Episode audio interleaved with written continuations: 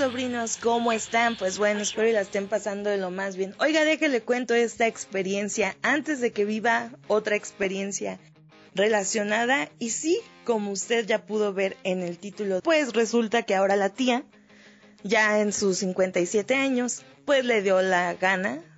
Le entró el segundo aire y dijo, está chingada, está de moda el stand-up, vamos a hacerlo, vamos a ver qué pasa, vamos a ver qué sale a ver si, si furula o no.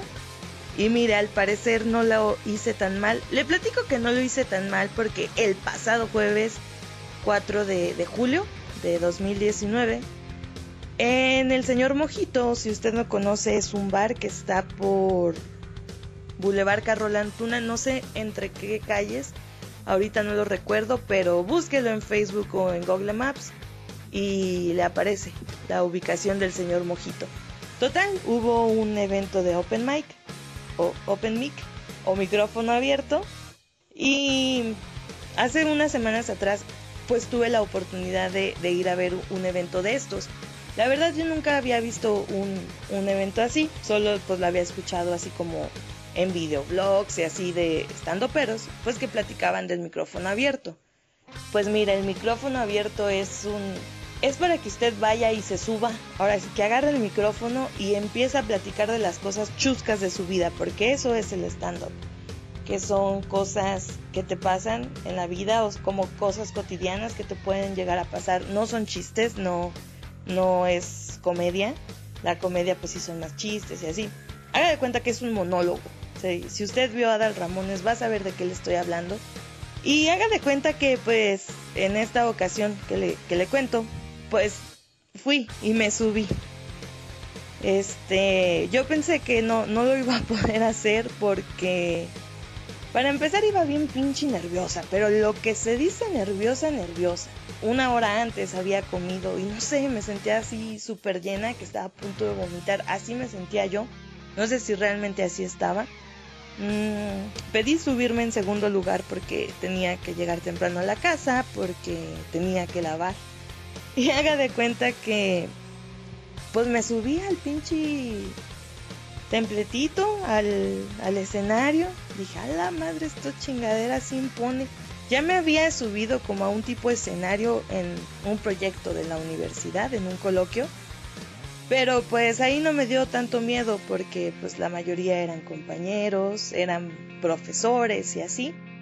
No me dio tanto miedo esa vez, pero esta vez dije, a la madre, si está cabrón, porque pues puede que la gente te haga caso, puede que no, hay personas pisqueando, puede que ya haya un güey mala copa que te empiece a gritar cosas y pues eres la mitad, tía Prudencia, y tal vez no aguantas la carrilla. A veces no aguanto la carrilla, no crea. Total, me subí, empecé presentándome y así. Mire, no, no sé cuánto pinches me tardé. El, el hoster me dijo, no, sí, estuviste bien, ah, nada más tienes que hacer pausa entre como comentarios, dice, porque todo lo soltaste de putazo y yo, verga. Pues sí, sí es cierto, sí lo solté de putazo, le digo, porque estaba muy, muy nerviosa. Platiqué mi experiencia de cuando llegué a la gran ciudad de Durango. Les conté, no, yo me sentía como las, las morras de lo que callamos las mujeres o las de la Rosa de Guadalupe, ya ve que cuando llega un provinciano a la gran ciudad, al, al CDMX, llega con su caja de aceite 123 de medio litro, pues porque están flaquitas las, las actrices, pues no. Pues su tía Prudencia llegó con una caja, pero de televisión Sony, de esas viejas, cuadradas grandes, pues porque está obesa obviamente y su ropa ocupa más, más lugar. Y así se empecé a platicar todas mis vivencias, todas mis experiencias que he pasado aquí en, en Durango. Si usted no sabe, la tía Prudencia les está hablando desde Durango, si es que nos escucha de otro municipio, estado, inclusive ciudad. Y al parecer sí, sí le gustó a las personas, sí hubo risas, hubo aplausos, o sea, sentí bonito, ¿sabe? Porque yo no pensé que fuera a, a llegar a poder hacer algo así, porque déjele cuento, desde el año pasado más o menos traigo esa idea de que quería agarrar un curso de escritura de comedia y stand-up. con Gus Proal. Gus Proal es un estandopero de la Ciudad de México, eh, integrante de la Diablo Squad. La Diablo Squad es como el grupo de, de Franco Escamilla. Y es bueno, Gus Proal es, a lo que yo he visto, es buen maestro. Es maestro de Carlos Vallarta, de Macario Brujo, de Paquito Maya. Y son buenos estandoperos. Pero pues mire, ir hasta el pinche defectuoso pues sí implica un vago. Y más cuando eres comunicólogo y pues no ganas bien, ¿verdad? Entonces se dio la oportunidad, vi, no, me, mi, mi amiga Carla Maya me, me, etiquetó en una publicación que decía, curso de stand en el señor Mojito. Dije, a la verga, esa madre está aquí, no mames. Yo, yo no sabía en dónde estaba el señor Mojito que para mi fortuna está a cuatro cuadras de donde yo vivo, gracias, bendito sea Dios.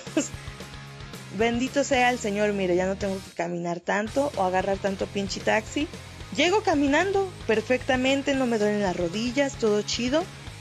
Y dije, a la madre, pues decía que costaba 1300, dije, chinga su madre, lo pago.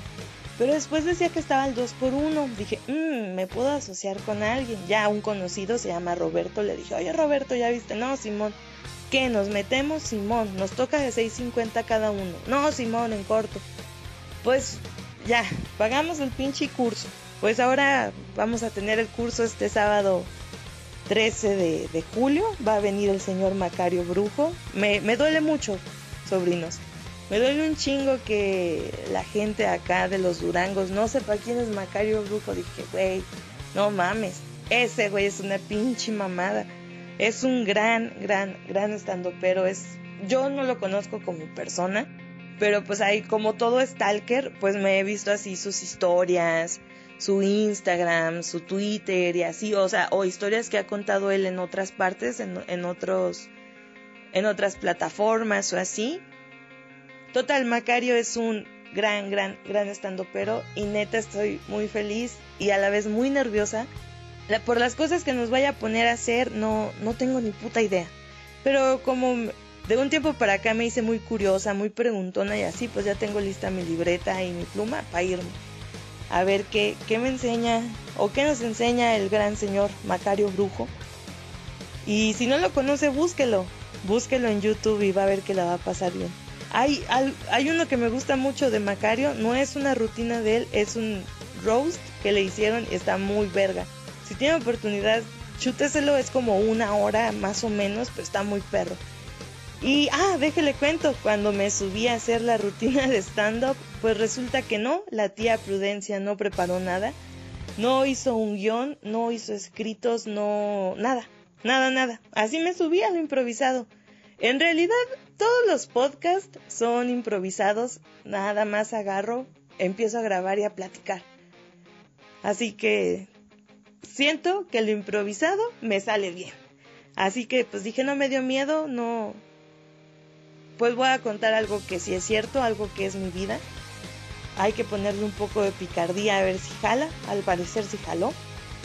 Y pues sí, sobrinos, ahí la otra semana espere el podcast para contarle a ver cómo nos fue, cómo pasó todo esto, qué hicimos. Y estoy muy emocionada, estoy muy feliz a ver qué sale. Yo, yo no sé si el día de mañana pueda dedicarme a esto, a hacer stand-up, no sé. Me gusta, o sea, no digo que no me gustaría, estaría muy perro, pero no sé. Y en caso de que no me llegue a dedicar a esto, pienso implementar lo que nos enseñe en tanto en los podcasts como en los videos. Entonces una buena enseñanza sí me voy a llevar para poderla aplicar en cualquier otro lugar.